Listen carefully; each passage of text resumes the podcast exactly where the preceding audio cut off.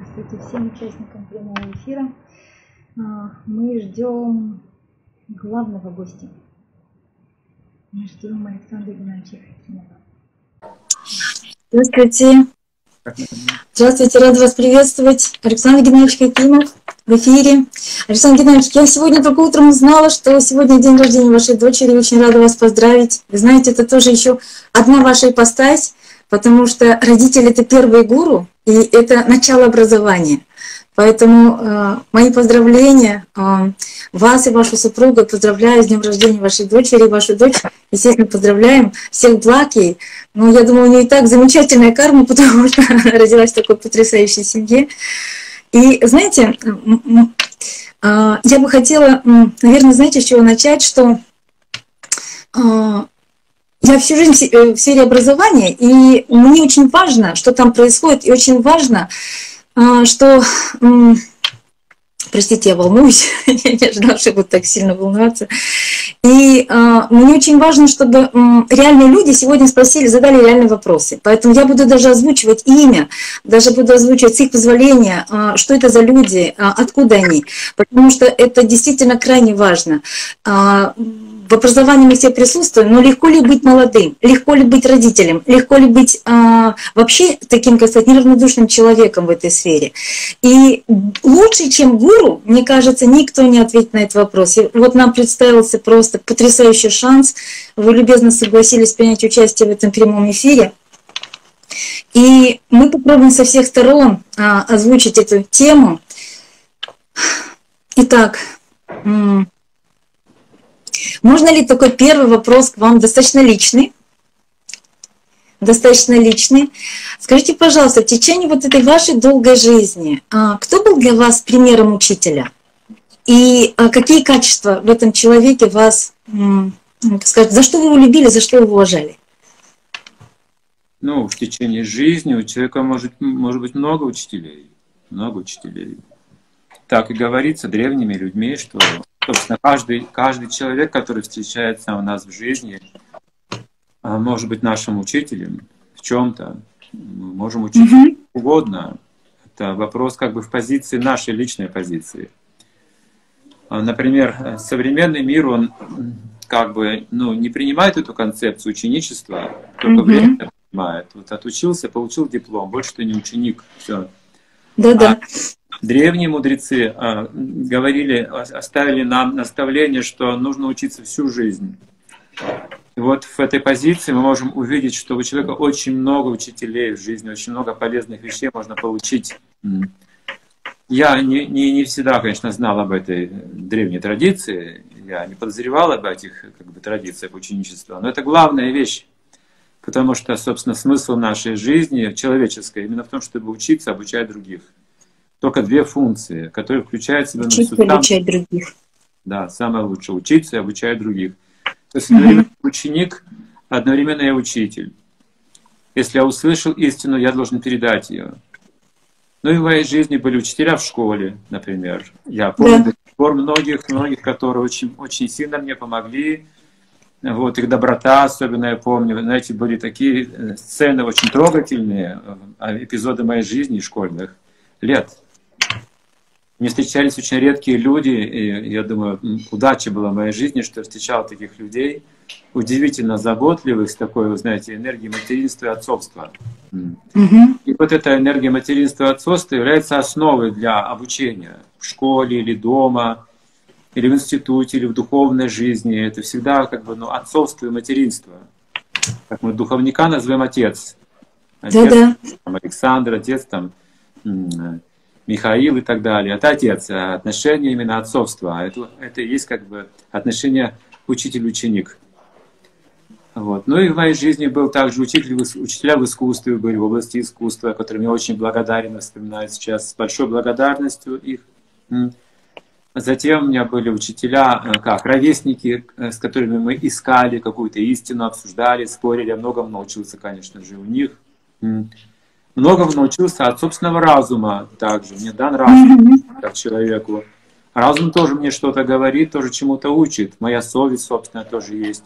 Учитель внутри меня тоже присутствует. Мгм. Но особенно, вот, особенно чему я ну, как бы благодарен по жизни, что особая удача в моей жизни, это мой вечный духовный учитель, вот, э, которого я встретил э, 35 лет назад, вот, который дал мне даже посвящение, дал мне наставления. Эти отношения у нас с ним вечные, это необычная душа, это редкая, редкая была возможность в моей жизни. Мне в этом смысле сильно повезло, что я встретил вот э, таких личностей и духовного учителя.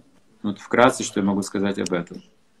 Потрясающе. Спасибо, что вы поделились такой очень личной, очень трепетной информацией и об учителях и в школе, и в сфере искусства, и в духовной жизни. И знаете, так радостно, что вы всегда знаете, помните об этом. Вот это ваше настроение ученика, оно очень ценно. Спасибо вам большое. Вот такой вопрос будет от а, Асель Айджановой, кандидата философских наук, ассоциированного профессора. В общем, у нас такие люди будут самые разные. А, она из Караганды. Как определить молодежи свою природу? Она очень-очень трепетно думает о, молодежи. Как определить молодежи свою природу? Можете ли вы дать критерии, по которым человек может себя найти, найти свой путь жизни? И как образование может им в этом помочь? Это очень хороший вопрос. Да. Образование может помочь, конечно же, должно помочь каждому человеку найти себя. Это самое главное.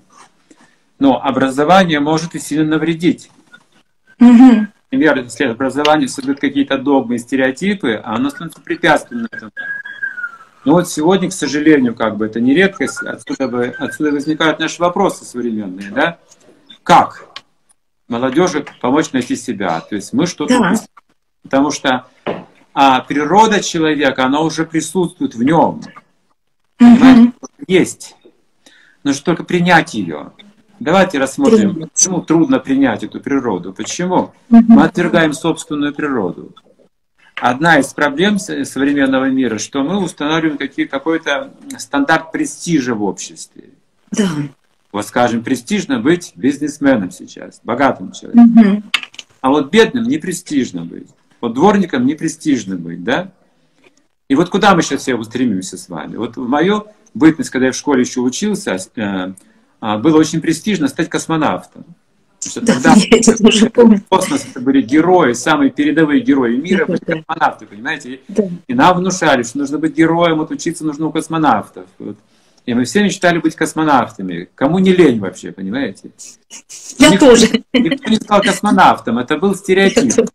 Ну, вдохновляющий стереотип, конечно, был красивый стереотип, но не применим к каждому. Не нужно каждому быть космонавтом. Вот в чем вопрос, понимаете? Из этого престиж делать не нужно. И вот древние мудрецы объясняют, что есть природа людей, она делится на какие-то, классифицируется. Знаете, природа классифицирована хорошо очень. Она разумна. Среди людей есть простые рабочие, есть бизнесмены, есть управляющий класс, есть духовенство учителя. Вот эти четыре класса вы всегда будете иметь. Как бы вы ни образовывали, вы не воспитывали, перевоспитывали, вы не избежите этих четырех и каждый должен находить себя в этих четырех. Кто он из этих? Врожденную свою природу найти. Никакого престижа сравнения не должно быть, что вот это плохо, а это Мгм. хорошо. Вот плохо хочем, а хорошо быть, скажем, а, священником. Вот эти вещи не должны противопоставляться. А, В советские времена вот сделали серьезную ошибку. В Советском Союзе серьезную ошибку в образовании допустили. А, Стране нужны были инженеры одно время. Вот. И Да-да-да. государство, оно стало привлекать молодых людей в политехнические институты, где есть льготная стипендия, льготное поступление, конкурса, то есть повышенная, повышенная стипендия, ну какие-то льготы стало предо- предоставлять. И масса-масса людей пошли в эти институты ради льгот. Не ради призвания, да, как такого, а ради льгот Да-да-да. ради этого престижа. Я инженер, это было модно быть инженером. И в результате страна получила очень большое количество плохих инженеров. И то же самое было в сфере медицины, медицинский институт. То же самое. Были врачи в стране. Тоже льготы, престиж, подняли это все, средства массовой информации, и лавина пошла туда. И в результате мы получили много дипломированных, плохих, без призвания врачей, понимаете? Мгм. А Мгм. теперь что не врач, что бизнесмен, понимаете? Вот как, как все это увлекалось. Вот в этом мире, где, где престижны только деньги, люди никогда не найдут своего призвания. Мгм. Вы знаете, я Спасибо вам огромное. Я прочла такое потрясающее определение ведическое. А кто такой образованный человек? И а, мы-то полагали это множество дипломов. И вдруг я столкнулась с тем, что образованный человек – это тот, кто, кто знает, как стать счастливым. Вот это определение меня просто, знаете, потрясло, потому что оно абсолютно в точку бьет. И действительно вот эти ненужные стандарты, они отягощают наше сознание. И дети, замороченные вот этой информацией, они не могут определиться в этом мире. Спасибо вам большое. Очень ценная информация. Вопросов так много, что я прям отбивалась от вопросов, так что я буду последовательно задавать. Евгения, 12 лет, город Ростов-на-Дону. А надо ли заставлять детей верить в Бога? Не лучше, не лучше ли было бы, чтобы человек сам решил, когда вырастет, верить, когда вырастет, верить в Бога и в какого Бога? Просто девочка посмотрела передачу, где достаточно жестко, так сказать, э, навязывали Бога и даже сказали, что вы умрете. И она напуганная после этого такой вопрос задала. Да, да. Вот ребенок спрашивает, да. Это то же самое, как взять пистолет, приложить его к чьей-то голове и сказать «люби меня, люби меня, люби меня». Да-да-да. Нет, это не духовные методы. Да-да. Это больше относится к сфере политики, я думаю. Когда религия угу. политизирована, тогда заставляют какую-то религию из-за политики. А религия — это в сердце то, что это любовь. Это внутренняя энергия, которой вы подчиняетесь спонтанно, невольно, так же, как вы влюбляетесь, скажем, так же, как вы стремитесь к знанию спонтанно, невольно. Вы хотите правду слышать спонтанно, невольно. Вы хотите жить в чистоте спонтанно и невольно. Вот. Нас, нам нужно просто показать, показать друг другу, что такое настоящая любовь, настоящая чистота, настоящее здоровье, настоящее mm-hmm. счастье. Вот, вот, вот этому детей нужно обучать а у всех есть спонтанное стремление к Богу, как к чистоте, mm-hmm. как к любви, как к здоровью, как э, к счастью. Потому что Бог как раз вот это вот все самые эти лучшие слова вместе взятые будут называться Бог. А тот, кто вас пугает э, Адам, это больше ну, для людей, может быть, каких-то невежественных или политизированных. Mm-hmm. Это время уже как бы проходит. Мы mm-hmm. уже к категории людей не относимся. Мы ждем доброту, любовь, знания, вот, вот такими методами. Спасибо, спасибо большое. Сейчас действительно очень, очень многих людей это вводит в заблуждение. А тут вопрос прямо от ребенка. Так что спасибо за ваш развернутый ответ. Итак, Бог это, это любовь. Спасибо. А, Кукушкина Анфиса, кандидат исторических наук, профессор, академик. Вопрос такой, Александр Геннадьевич, так сложилось, что каждое предыдущее поколение критикует последующее, и в том числе и те тенденции, которые наблюдаются в современном образовании. Вот на днях она цитирует ваши слова, вы в одной из лекций сказали «критикуй», но критикуй и предлагай. Предлагаешь – бери ответственность и действуй. Какие шаги на сегодняшний день были бы, на ваш взгляд, наиболее действенными? Как могли бы мы одухотворить наше образование? Ведь изобилие новых предметов и технологий не дают возможности подрастающему поколению проявить свои лучшие качества. Ну и сориентироваться в своей природе. Вот этот вопрос тоже был. Длинный вопрос. Может быть, что-то уточнить? Не, не, не нужно никаких а, экспериментов. Угу. Раз вы меня спрашиваете, я не хочу, чтобы вы делали какие-то эксперименты, не хочу давать пищу для экспериментов над людьми. Вот такое попробуем образование, да, и мы поколение теряем разумных людей. Вот такое теперь давайте попробуем образование. Опять у нас что-то не получается. Эксперименты mm-hmm. не, не нужно делать. Нужно точное знание, точное знание. А образование начинается с познания самого себя. Вот тут вы не ошибаетесь. Вот тут не будет экспериментов. Познать самого себя. Постижение самого себя. Да, образование начинается с постижения самого себя. То есть учитель, прежде всего, должен быть сознающий личностью себя хорошо. Самосознающий личностью.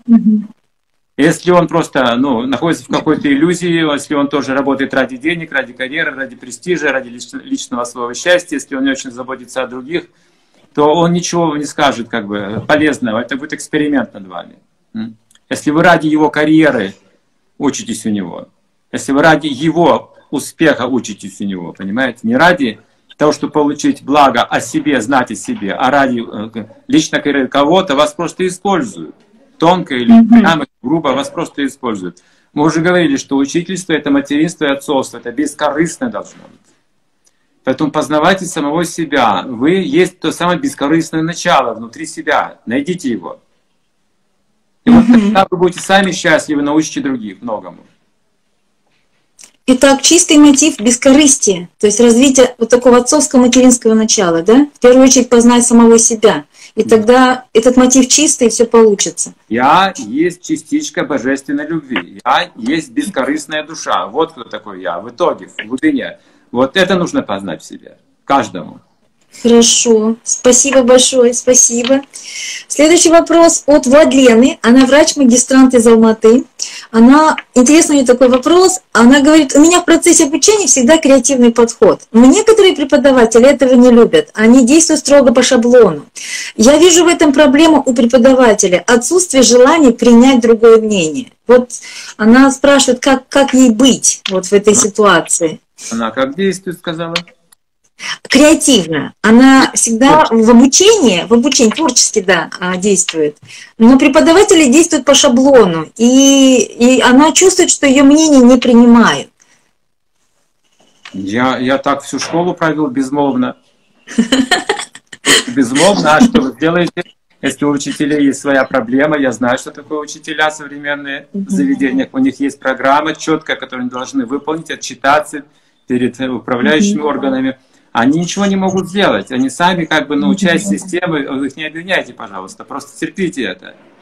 Вам нужны, кроме преподавателей, еще наставники, которые будут вас в сторону поддерживать. Не ждите это от учителей в школе. Будьте снисходительны и добры к ним тоже.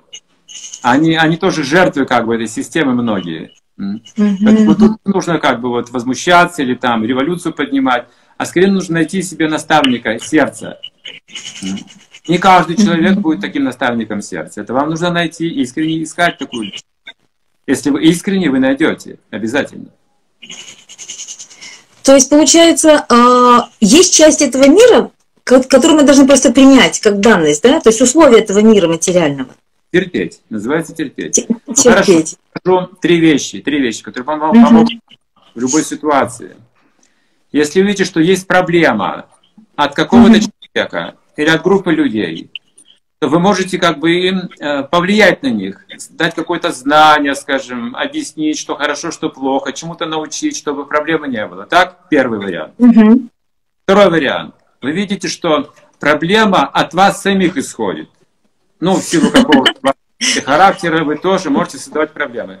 Вы себя над собой работаете. Второй вариант. Первый вариант. Окружающего, окружающих. Второй вариант, исправляйте себя. Третий вариант, если проблема существует независимо от внешних людей или от меня самого, она просто существует независимо, никто, никто не виноват. Я это терплю. Вот обучать других, обучать себя и терпеть. Вот так вы достигнете любой цели постепенно. Не все будет у вас выслана ровная дорога в жизни, понимаете? Препятствия обязательно будут. Вы должны знать эти три вещи. Как быть в этих трех ситуациях. Угу. И терпения нужно достаточно много в жизни. Бесценный совет, потому что, потому что, мне кажется, вы сейчас дали универсальный совет, как вообще делать вообще в этой жизни, вот, то есть в любой ситуации, как поступать, руководствуясь вот этими тремя вещами. Спасибо большое. Галина, филолог, учитель из Караганды. Можно ли учителям наказывать, тире, воспитывать детей и каким образом? Вот такой вопрос, непростой. Наказание? Да, потому что они же бывают ведут себя безобразно. Вот она учитель. А, ну есть... как это сделать правильно? Когда я учился в школе, мне отец подарил собачку. Угу породистую лайку северную. Я ее как сейчас помню. Вот. И, конечно, мы были большими друзьями. Я сразу купил книжку специально, как обучать собак. Как их дрессировать, как их команду сидеть, там, лежать ко мне, рядом.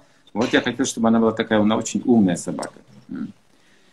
И, кроме того, там было написано, что собака маленькая, она будет гадить в квартире. Угу. Ну, дети, они тоже шалят. Так ведь они маленькие, они упрекаются легко, что, кажется, двери не для того, чтобы на них кататься, чтобы просто закрывать и открывать, так? А они думают кататься хорошо на дверях. Это дети. Да, да, да. У них такое вот воображение, вот такое, такая природа. И там говорится, как его научить не гадить дома.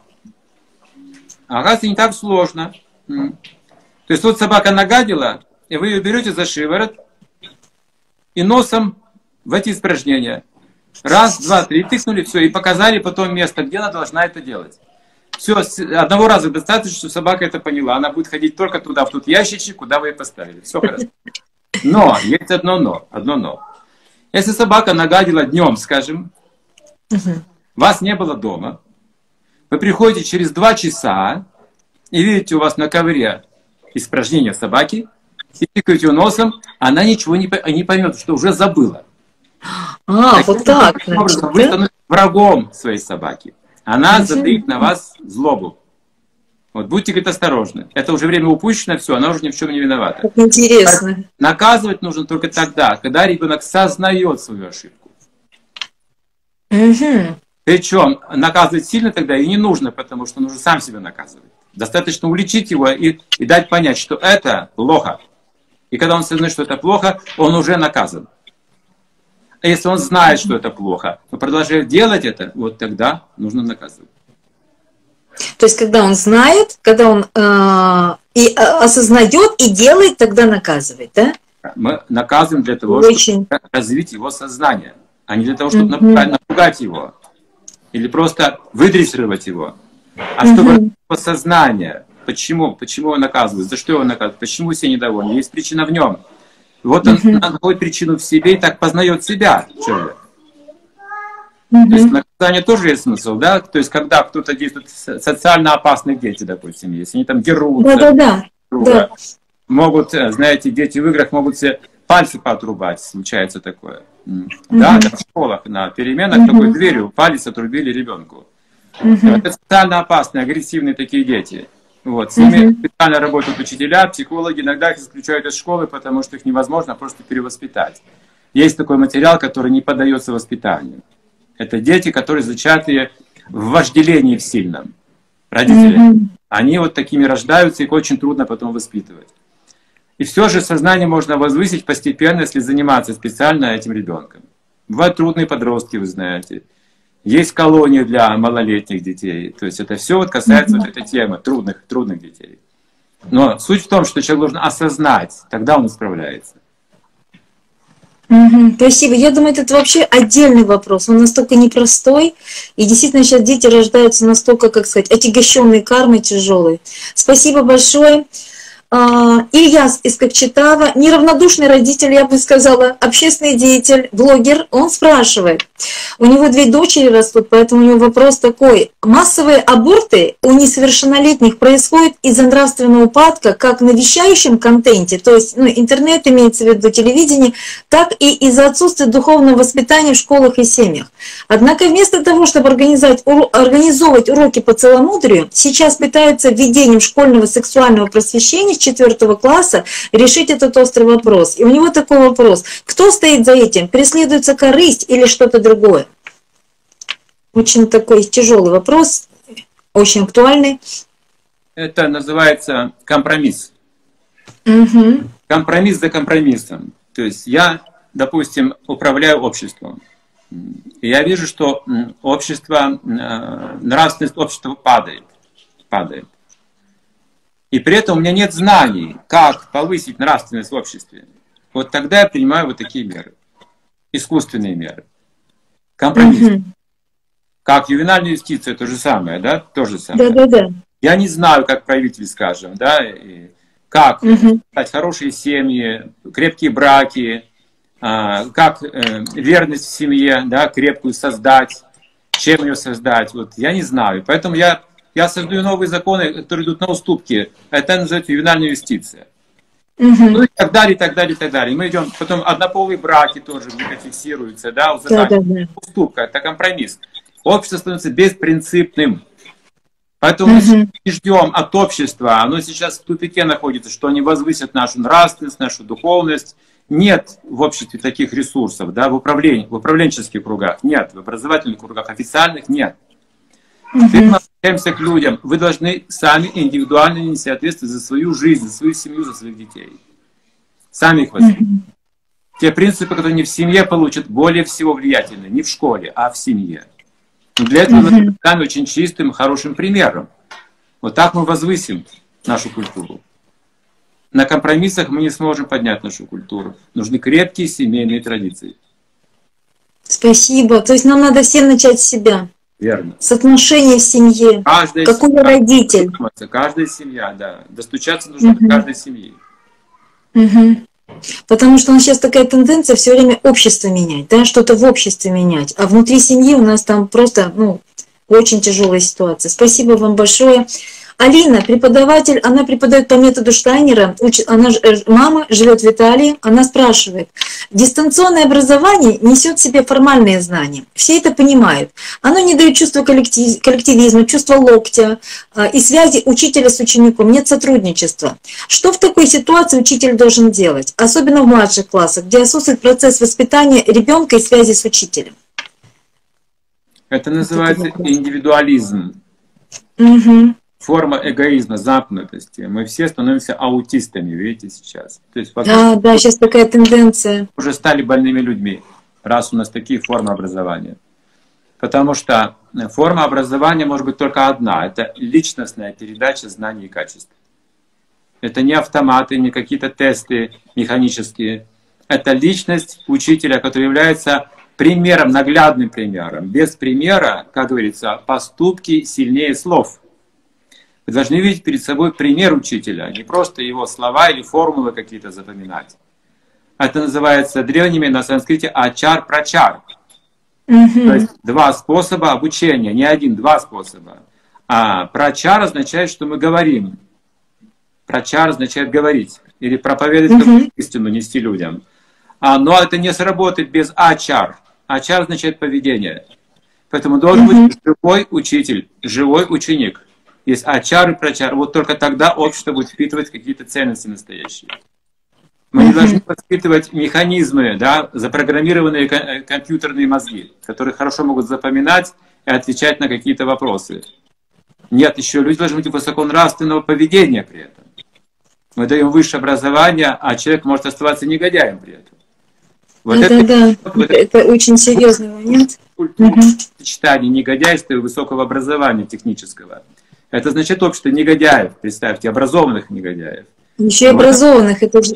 В этом смысле что лучше, образованный негодяй или необразованный негодяй? Вот лучше все-таки негодяй, понимаете? А если уж образованный, то он не должен быть негодяем. Это опасное сочетание. Угу, угу. Спасибо большое. То есть опять каждый из нас должен стать образом да, в своей семье и личностный подход. Спасибо большое. А, Константин из Москвы спрашивает, какой самый важный опыт родителей должны передать ребенку? Это ощущение блага от добрых дел, он предполагает, или взаимодействие со счастливыми взрослыми, действующими из принципа изобилия. Ну вот у него, по сути, и ответы есть в вопросе. Вот такой вопрос. Ну, неплохо, вы говорили о каких-то благочестивых делах, это неплохо. Да, неплохо. да. Я хочу ответить вам по высшему стандарту. Я принимаю все хорошее, что вы скажете, любую вещь. Но также я беру смело на себя утверждать, что все хорошие вещи без поддержания высшего принципа, они придут в упадок рано или поздно. Mm-hmm. Они утонут, все равно утонут, они смочатся этой водой материального, а, материальной корысти, материальных условий, человек человеку волк в этой борьбе. Мы можем потерять все самое хорошее, понимаете? Поэтому высший принцип, который именно поддерживает постоянно эти лучшие Качество людей – это любовь к Богу. Угу. Это любовь к Богу. Это то, что забыто сейчас в обществе людей. Говорит, любовь к человеку есть, любовь к животным есть, любовь к природе есть. Но почему, если мы все это имеем, мы страдаем, продолжаем? Потому что нет поддерживающей силы главного того, что есть источник mm всего этого источник всех живых существ, источник людей, источник животных, источник растений, источник природы, источник космоса, источник религии, нравов. Это божественное начало. Вот, вот у нас с ним потеряна связь. Вот почему падаем. То есть гуны благости недостаточно? Недостаточно, а потому что гуны благости выше. Это ступенька, чтобы подняться выше. Это не цель, это средство. Угу. Это ступень, достаточно хорошая, но ступень, да? Спасибо большое, спасибо. А, Марика, студентка, молодая мама из Алматы. а, у нее потрясающий вопрос. Почему сейчас так много учителей? И как понять, что учитель истинный? А, уч, учитель? Ну, много учителей, потому что есть потребность в этом. Знаете, если есть потребность у людей, то этим могут заинтересоваться разные люди. Многие могут выдавать себя за учителя, потому что это выгодно сейчас, модно. На этом можно что-то заработать, иметь последователей, деньги. Но учитель не должен быть заинтересован в этих вещах, настоящий, подлинный. То есть учитель должен, должен три, три вещи представлять из себя. Его слова, мысли и поступки должны служить Богу. Не вере, не деньгам, не ради последователей, не ради власти, а они должны быть бескорыстно, служить Богу, связаны с Богом. Его мысли, речь и поступки. Так вы найдете настоящего учителя. Потрясающе. Это прям вот абсолютно точный ответ, то есть критерий, да, как каков учитель. Потому что запутаться можно. Сейчас есть Оша, сейчас есть то, сейчас все, очень много гуру. Как понять, да, спасибо вам, огромное спасибо. Я думаю, сейчас многие прям получили ответ на свой вопрос. Багдад, докторант, преподаватель, мать двоих сыновей, спрашивает из Караганды, как сохранить любознательность в ребенке? Ага, да, угу. правы, дети любознательные по природе. Ага. Да. Но если, если вы способны отвечать на их, на их вопросы, то их стремление к знанию никогда не остановится. Угу. Останавливается тогда, когда ответа нет. Есть у, э, у Зопа такая басня на этот счет, когда лисица прыгает за виноградом, помните? И вот поскольку угу. этот виноград, лисица не может достать до него. Но вот она виноград. И видите, она будет спрашивать, спрашивать, спрашивать, но ответа нет, нет и нет. В конце концов, она к нему теряет интерес и даже критикует. Говорит, а что толку от него? Оскомину только набьешь, наверное, он кислый и убегает. Да-да-да. Вот ребенок спрашивает, откуда я? Да, а в чем смысл жизни? А ему никто не отвечает на эти вопросы. И он поэтому теряет интерес и критикует все это, и становится циником. Поэтому если нет этого процесса вопросов-ответов, видите, мы теряем к этому интерес. А на самом деле мы должны всю жизнь спрашивать и слушать.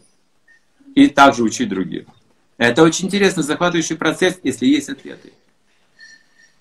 То есть детям надо искренне, честно и правильно отвечать на их вопросы. Совершенно верно. Его, их нужно связать mm-hmm. с тайной жизни. Есть тайна жизни. Откуда все? Да, да. Бог это тайна жизни, говорится.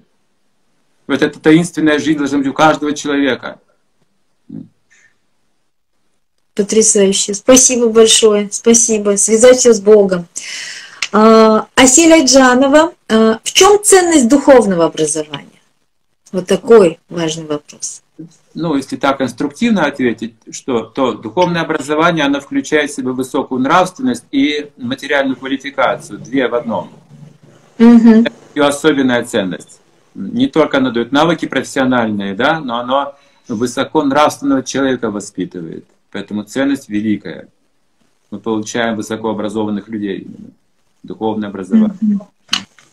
С достойными качествами и при этом профессиональными навыками, материальными тоже в том числе, да? Да, духовное образование, по сути, если практически посмотреть на это, да, чем оно отличается от недуховного образования? Лишь тем, а главной чертой, главное, если все свести к главному моменту, то оно воспитывает а, профессионалов и честных людей. Вот и все честного человека. Угу. Вот это сильное отличие, потому что сейчас ну, кругом столько мошенничества. Каждый использует угу. свою профессию как дойную корову ради личной выгоды, ради личной карьеры, ради...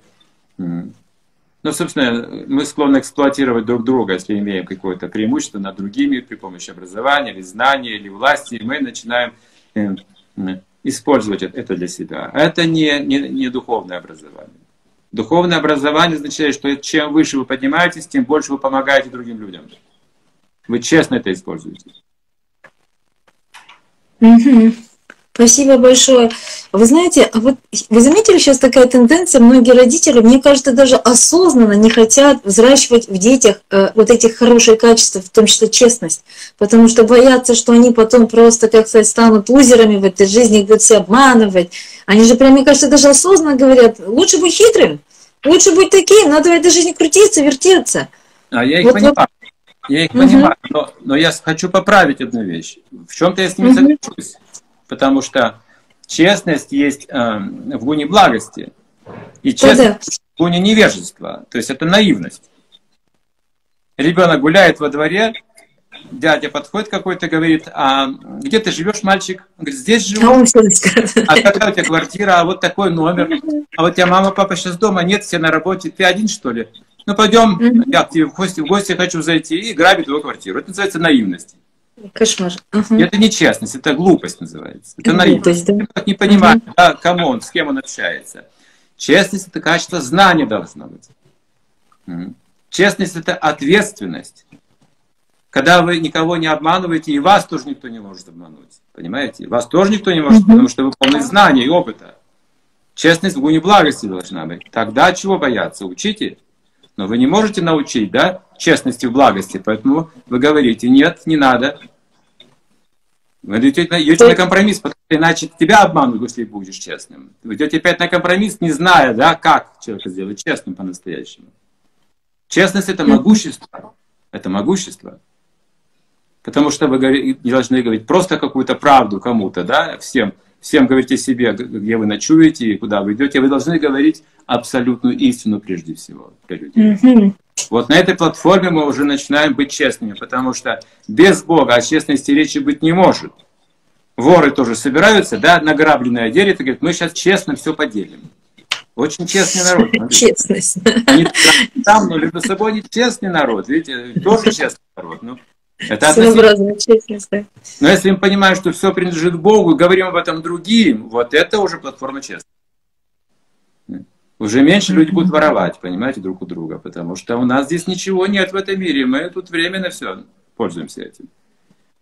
Это, это честное знание, открытое, правдивое знание. Вот с этого нужно начинать, с абсолютной истины, опять же, с самоосознания кто я в этом мире, что мне принадлежит, да? Да. Иначе, когда Иисуса спросили, как поделить наследство, как там поделить имущество, там разводная, там или еще что-то, как вот это. Он говорит, да не буду я делящим. Не об этом он пришел говорить вообще. Угу. Не об этом нужно говорить сейчас. Нужно говорить об абсолютной честности. Угу. Спасибо вам большое. Есть, есть, я думаю, повод очень серьезно подумать, задуматься. Спасибо большое. Нурсултан, врач, преподаватель из Петропавловска. А, у него личный вопрос. Он говорит, я окончу медицинский вуз, но сейчас э, понимаю, что иду в сторону другого вида деятельности. А, и как мне понять, что я это делаю по велению своей души или а, они из-за желания большего заработка? То есть он даже внутри себя ну, пытается понять, куда же он идет-то, каков мотив. Та деятельность, которую вы хотите делать э, даже без денег – это и есть ваша природа. Угу. Вот вам не платят. Вас даже не просят это делать, а вы хотите это делать как хобби, знаете, в тайне, для души, так сказать, да, вот у вас призвание. Вот это есть ваша природа. Но я согласен, что в нашем современном мире иногда вы должны просто зарабатывать деньги. Неважно как, просто чтобы жить, зарабатывать деньги. Это тоже иногда приходится делать. Поэтому работайте на любой работе, лишь бы как-то выжить. Но в тайне делайте что-то бескорыстно для Бога, в соответствии с вашей природой. Это будет ваша удача. Ну, думается, что вообще мужчинам, э, согласно Дхарме, Дхарме, желательно, да, то есть работать, даже если это не всегда соответствует его природе, чтобы семью прокормить. А, да, то мы это... даже это не обсуждаем. Просто что-нибудь делайте, хоть грузчиком работайте, лишь бы семью поддержать. Uh-huh, это нормально. Uh-huh. Ради поддержания Хор... это долг. Хорошо. Спасибо большое. Айжан Алжанова, преподаватель.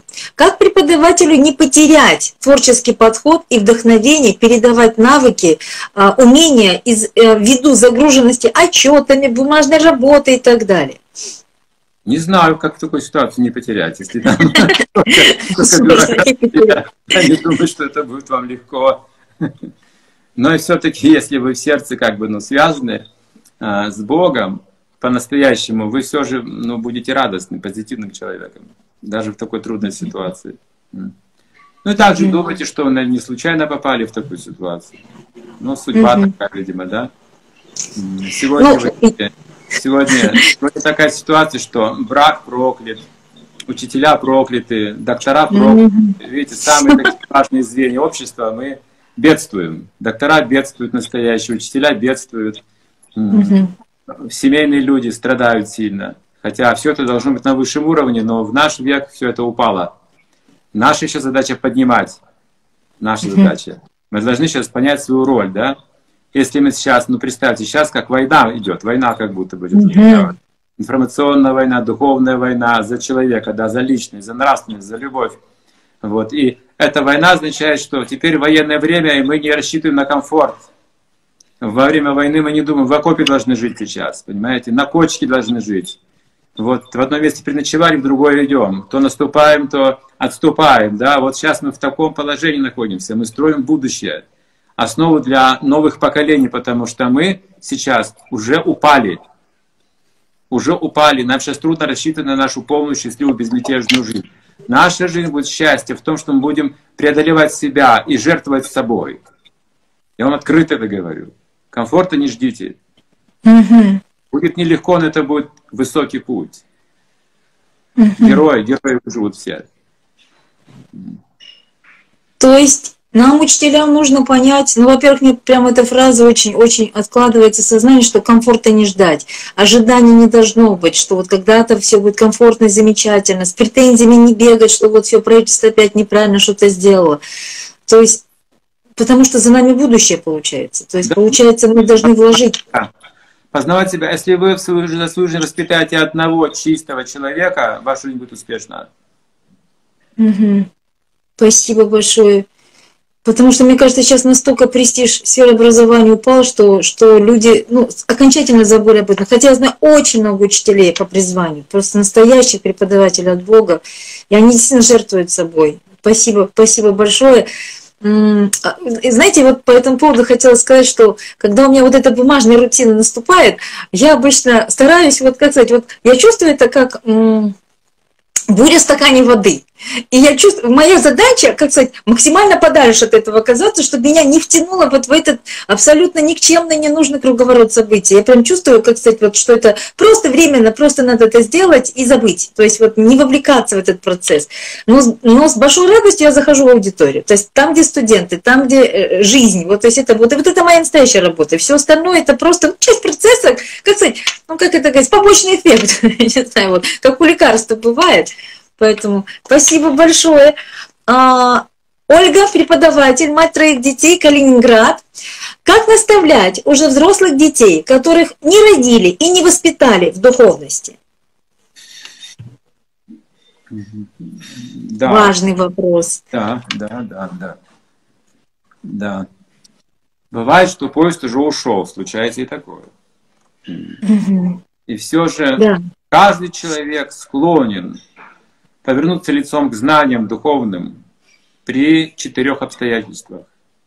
Мгм. Например, например, он испытывает сильные страдания в жизни. Мгм. Ну, представьте, болезнь какая-то. Не шуточная болезнь, да? Практически все люди, практически все люди в такой ситуации обращаются к каким-то знаниям. А часто к Богу обращаются. Да? Как Булгаков говорил.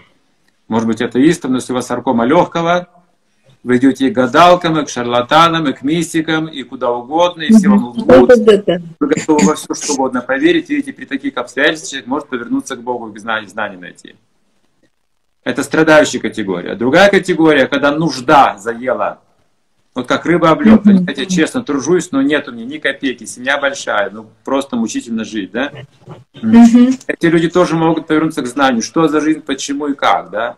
Вообще, как оно устроено? Тут вообще можно честно прожить или нет вообще? Или человек человеку волк по-настоящему? Давайте разберемся.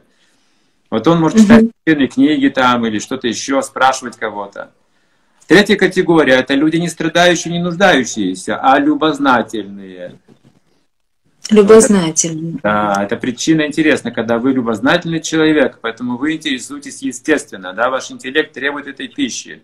Вы читаете, изучаете, при этом у вас нет, если вы любознательны, у вас нет предубеждений. Вы читаете священные писания, философские труды, вы все, где есть хорошие вещи, отовсюду берете хорошие вещи. Вот, вы такой человек широкого, как бы, вот, кругозора, получается, любознательный человек, вы не фанатик.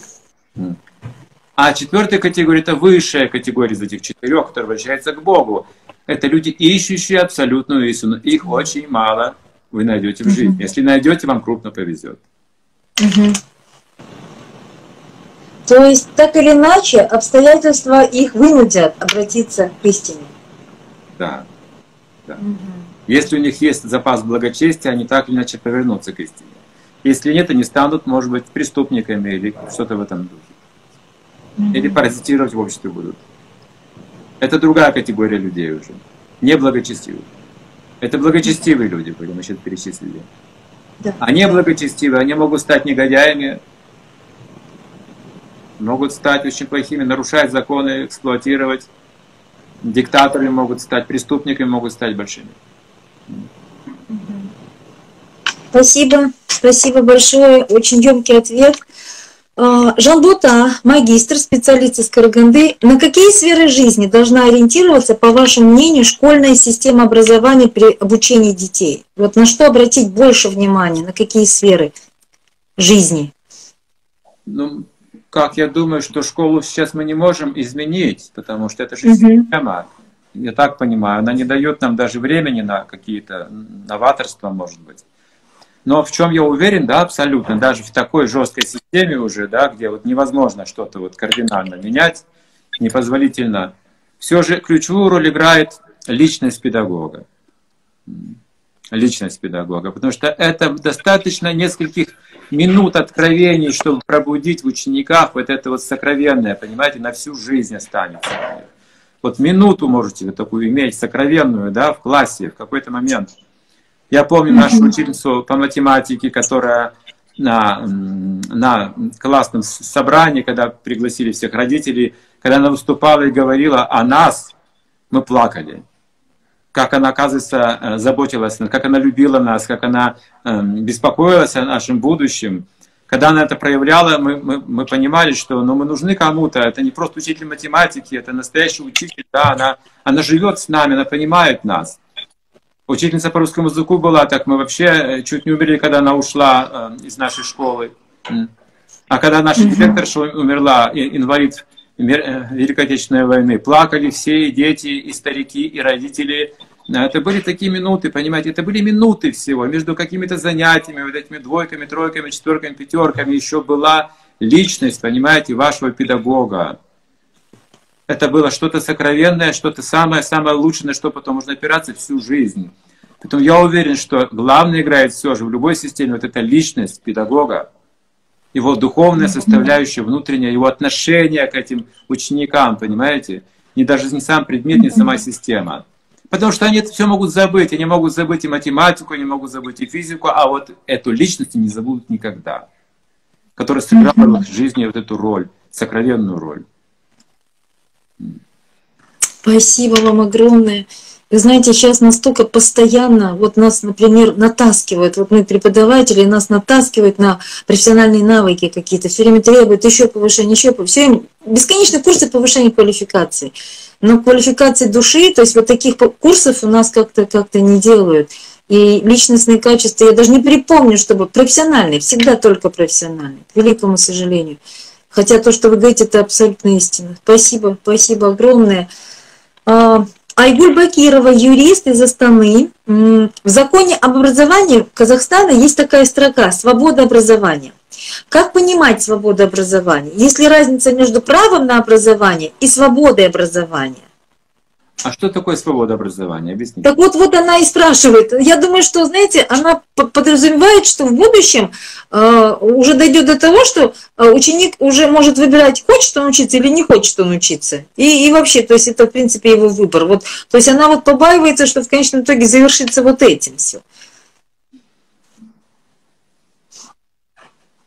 А, вот представьте, древние изучили этот момент уже, да, человеческой mm-hmm. природы, он хорошо описывается древними, хотя это знание сейчас трудно извлечь оттуда многим, понять просто трудно. Но знание есть. И там нужно, скажем, птицу нужно обучать летать. Mm-hmm. Запрягать в телегу, пожалуйста, птицу не запрягайте в телегу. Mm-hmm. Птица должна летать. Рыбу не нужно обучать бегать. Она должна плавать. То есть там говорится mm-hmm. о природе человека. Вы должны знать, кого как обучать. До 12 лет дети все учатся вместе. Mm-hmm. 5 до 12, с 5 начинается образование, с 5 лет физическое, до 12. Это общее образование, где описывается для них самопознание, абсолютно истина, различные искусства. Это могут быть также языки. К 12 годам они могут знать разные языки, математику, ну вот такие вот вещи, да, духовные, духовные уклады уже могут. А уже с 12 лет дальше идет профессиональное образование, разное, разное, они по-разному уже идут категориям. Кто-то идет в труд, где руками что-то можно мастерить, изобретать или делать какие-то искусства. Да, да, да.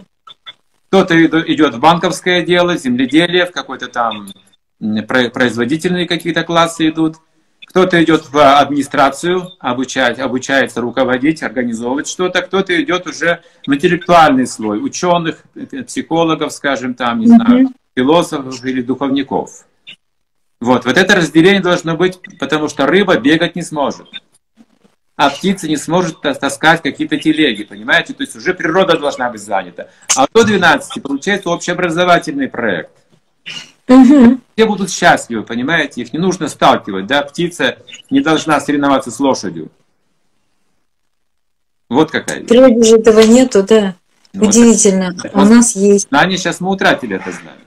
Но вы же, как преподаватель, вы же видите, что все ученики, которые не, не интеллектуальны по природе, они сидят на задних партах и там чертят что-то, вырезают что-то на партах. Им вырезать вот руками что-то, мебель делать, им были бы счастливы. Они там их посадили, их ругают постоянно. Двоечник такой секой, понимаете? Или они, например, прекрасно бы торговали, просто прекрасно, а у них бы все уходило. Да. Мастера должны быть, должны быть успешные, счастливые люди, а мы их уважаем, там, мы их сравниваем с отличниками, понимаете, птицу с рыбой начинаем сравнивать, у них разные природы. Вот это мы потеряли с вами. Спасибо вам большое. А, Ситхан Ресимха и Раса Крида из Вриндавана спрашивают, наблюдая за школьниками, подростками, студентами, понимая, что в целом культура общения, интеллект и все деградирует, хотя почти вся молодежь учится в тех или иных образовательных учреждениях. Складывается ощущение, что а, образование это одно, а реальная жизнь это другое. И как преодолеть этот разрыв и связать образование с жизнью? Вот такой очень практичный вопрос. Тогда я должен спросить вас всех, и вы должны об этом подумать. Я вам могу сейчас и не сказать специально а, ответ на этот вопрос. Угу. Вы должны подумать сами, что такое реальная жизнь. Угу. Вот подумайте об этом. Я намекну. Я намекну одну вещь. Что мы с вами, каждый человек, кто бы он ни был, школьник, учитель, не знаю, там, президент страны, кто бы он ни был, любой, богатый, бедный, он отвечает в этой жизни за свои слова и поступки. Перед кем отвечает и как это устроено? Подумайте, что это за реальный мир. Вот тогда вы все поймете. У нас у каждого есть одинаковая ответственность перед Богом. И мы все перед смертью равны. Подумайте, что такое реальная жизнь. Подумайте сами, дайте ей определение. Угу. Вы меня спрашиваете? Я для всех это говорю, все, кто нас сейчас слушает. Угу, угу, угу. Реальная жизнь, я думаю, угу, каждый. Вопрос. Хорошо, угу, хорошо. Ну вот такой, потому что и вопрос такой э, глубокий, и ответ такой. Итак, нам всем следует понять, что на самом деле представляет из себя реальная жизнь, да? И кто я в этой реальной жизни, да? То есть каково мое место, кто я в этом мире. То есть очень важно э, это понять, и тогда ответ будет понятен, да? Потому что для кого-то реальная жизнь это какие-то, ну, я не знаю, там вдруг бандиты, вдруг там нападение, вдруг тебя там обманут, да, вот, вот он так понимает реальную жизнь. Для кого-то реальная жизнь это, ну, я не знаю, там, от тебя профессиональные навыки требуются, то есть в разных гунах могут понимать это, допустим. А нам нужно понять, что на самом деле происходит в реальной жизни. То есть что такое материальная жизнь, да? Спасибо, спасибо большое. Вы знаете, у нас пять минут, и э, у меня есть, я начала со своего вопроса и хотела бы завершить своим, и если будет возможность, мы что-то из ленты посмотрим, если, потому что вопросов очень много. У меня вопрос такой очень-очень меня волнующий. Вы знаете, вообще вся, вся эта жизнь, в которой я проживаю, и особенно преподаватель, преподавание и материнство, оно меня научило одному, что нам не хватает сердца, нам не хватает души, мы какие-то жадные, мы какие-то невеликодушные, во всяком случае про себя могу это сказать. И поэтому, пожалуйста, рекомендуйте, какое качество нам, учителям, преподавателям, родителям следует развить себе. И э, потому что о нас часто судят по профессиональным качествам, но да, большое подозрение у меня, что это вообще не есть мы, это не есть все. У меня очередной вопрос. А у кого учатся учителя? У своих учителей. А те у кого изначально? Кто учитель? И в итоге, в итоге к Богу. В итоге мы все к Богу, к абсолюту идем. Если мы все будем учиться у Бога, все будет хорошо. Потому что Бог очень щедрый. То есть все великолепные качества, которые у него в превосходной степени существуют, нам следует учиться этому. Я скажу такую вещь, что все учителя — это класс людей. Это высший класс людей считается в обществе, учителя. Все учителя должны учиться только у Бога угу. высшего и самого совершенного источника. У человека мы учимся, э, перенимая его ошибки, несовершенства ни, волей-неволей. Поэтому учимся из священных книг, и от святых людей. Это для всех учителей правило незыблемое должно быть. Иначе мы станем обманщиками и будем обманутыми. То есть нам не следует бояться быть смелыми, не следует бояться быть честными в этой жизни, не следует быть бояться быть великодушными, не жадничать. Совершенно верно. Не нужно бояться. Вы должны быть бесстрашными, mm-hmm. потому что вы знаете истину. Бесстрашная профессия оказалась у нас. Mm-hmm. Тот, кто дает знания. Спасибо большое. Сейчас смотрите, сейчас я посмотрю какой-нибудь вопрос. А, ну, здесь в основном... А, как говорить, как сказать о смысле жизни ребенку? Смысл жизни, он да. понимает все, что связано с любовью, ребенок понимает. Угу. Если все, что с любовью. Если есть любовь, у ребенка есть любовь. Для него мама и папа это Бог. Угу. Вот на этой основе можно ему много объяснить. Те, кто на уровне детей, им говорят, Бог твой отец, Бог наш отец. Он понимает и все. Слово отец понимает. Вот если у него а твой я... отец, вот это проблема. Угу. Это проблема. Тогда и Бог тоже плохой, понимаете? Вы знаете, в одной из лекций вы сказали, что вначале нам нужно научиться, вот чтобы вообще понять Бога, нам нужно, если не ошибаюсь, нам надо научиться, или вообще духовного учителя понять и принять, нам надо вначале принять учителя прямо в школе и принять своих родителей как гуру, первый гуру. То есть мы не умеем даже просто с простым, самым обычным почтением относиться к собственным родителям. Может быть, вот с этого прям начать нам? С простых вещей, которые очень затруднительны для нас – ну, тогда вы должны начать еще э, с, с предыдущей ступеньки. Вы должны обучать родителей, которые будут уважать как представителей Бога. Тогда их нужно обучить этому. Угу. Родителей нужно обучать. Вы детей обучаете, это хорошо, но вы забывайте, что вы должны еще обучать и родителей. Хорошо. Ну вот я думаю, целое, у нас 19 секунд просто осталось. Я, я поэтому, простите, завершаю. Спасибо вам огромное. Есть огромный, не знаю, материал для, для думания. Всего доброго э, за ваше щедрое сердце, за вашу мудрость. До свидания. Спасибо огромное. Всем удачи. Желаю.